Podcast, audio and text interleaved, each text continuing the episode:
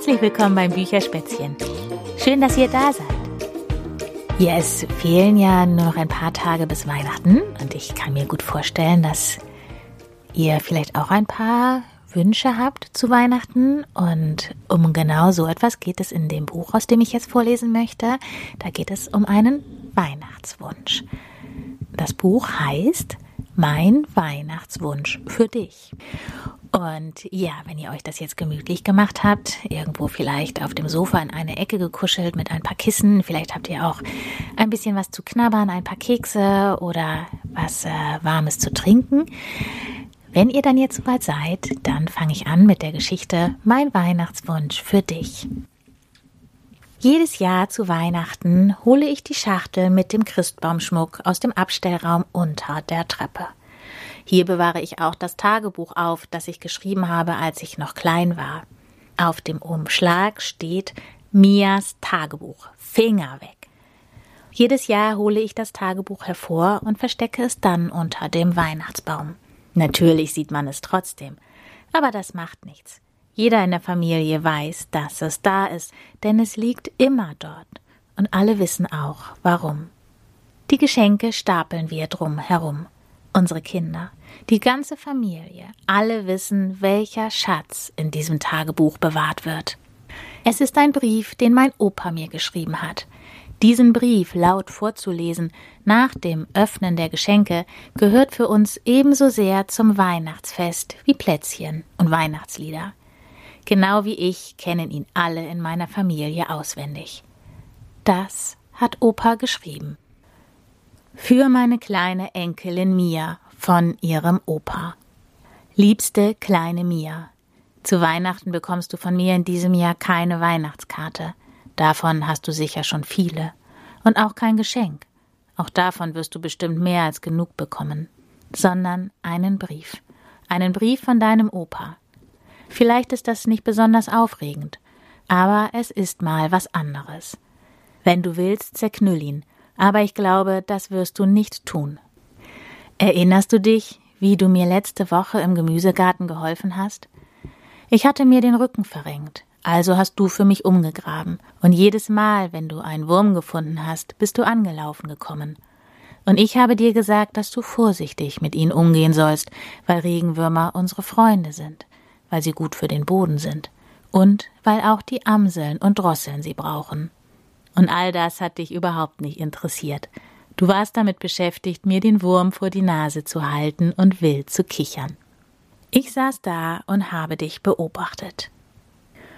Und als ich zusah, wie du so glücklich mit deiner Schaufel im Beet gegraben und vor dich hingesummt hast, da empfand ich eine so große Liebe für dich, Mia. In dem Moment beschloss ich, dir diesen Brief zu schreiben, denn es gibt so vieles, das ich dir für dein Leben wünsche.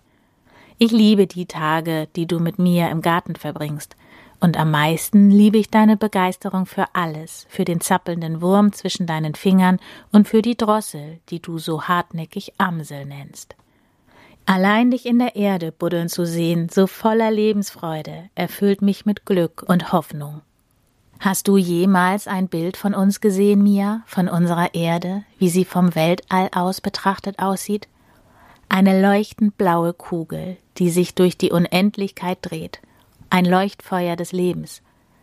Aber eines Tages, wenn wir nicht auf sie acht geben, wird unsere gute alte Erde so wüst und tot sein wie der Mond. Das Leben auf diesem Planeten ist zerbrechlich, so wie du und ich, wie die Bäume, die Schmetterlinge und Vögel zerbrechlich sind, die Würmer und Pflanzen.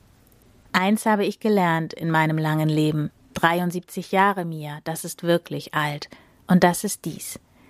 Die Erde ist ein lebendiges, atmendes Wesen, und wir müssen aufhören, sie zu verletzen.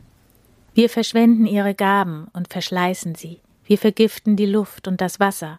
Wir verwandeln das Land in eine Müllkippe, das Meer in einen Abwasserkanal und machen unsere Welt zu einem Friedhof für alle ihre Geschöpfe. Wir müssen lernen, unsere Erde wieder zu lieben, sie so zu lieben, wie ich dich liebe und du mich. Denn du und ich, wir sind Teil dieses lebendigen Planeten, Teil seiner großen Familie, und wir sind auch seine Beschützer. Deshalb wünsche ich mir für dich, kleine Mia, und für alle Kinder überall eine neue Welt ohne Krieg, ohne Müll und Verschwendung, in der Kinder wie du saubere Luft atmen und klares Wasser trinken können. Ich wünsche dir eine neue Zeit, in der wir nicht mehr anbauen und essen, als wir wirklich brauchen, und in der wir lernen zu teilen, was wir haben, damit niemand mehr hungern muss. Ich wünsche dir, dass nie wieder jemand einen Baum fällt, ohne drei neue an seiner Stelle zu pflanzen. Ich wünsche dir eine Welt, in der unsere Flugreisen, unsere Autos, unsere warm beheizten Häuser und unsere Gier nach immer noch mehr Wohlstand und Bequemlichkeit nicht dazu führen, dass wir unsere Erde zerstören. Ich wünsche dir eine Welt, in der Wale und Delfine, Schildkröten und Quallen ihr Leben ungestört in der Tiefe verbringen können, in einem sauberen Meer. Das Meer, liebe kleine Mia, an dessen Stränden wir so oft in den Sommerferien gespielt haben. Erinnerst du dich?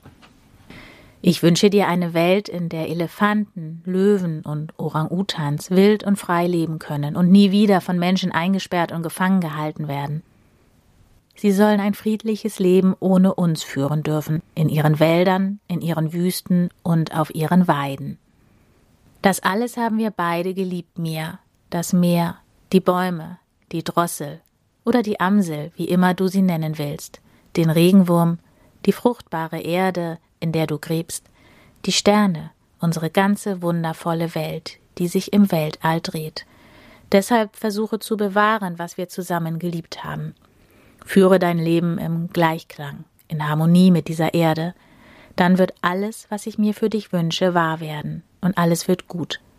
Aber es wird nur alles gut, wenn wir es auch gut machen, kleine Mia. Es muss noch vieles geheilt werden und es braucht noch viel Liebe. Dein Opa. Wenn ich den Brief zu Ende vorgelesen habe, stehen wir alle auf und sagen Frohe Weihnachten, Opa. Frohe Weihnachten euch allen. So ist er unser Weihnachtsopa geworden. Ja, das war sie, die Geschichte Mein Weihnachtswunsch für dich. Und ich wünsche euch allen jetzt noch eine wunderschöne Adventszeit schöne Weihnachten und dass sich vielleicht der ein oder andere Wunsch von euch erfüllt. Tschüss, bis bald, eure Berit.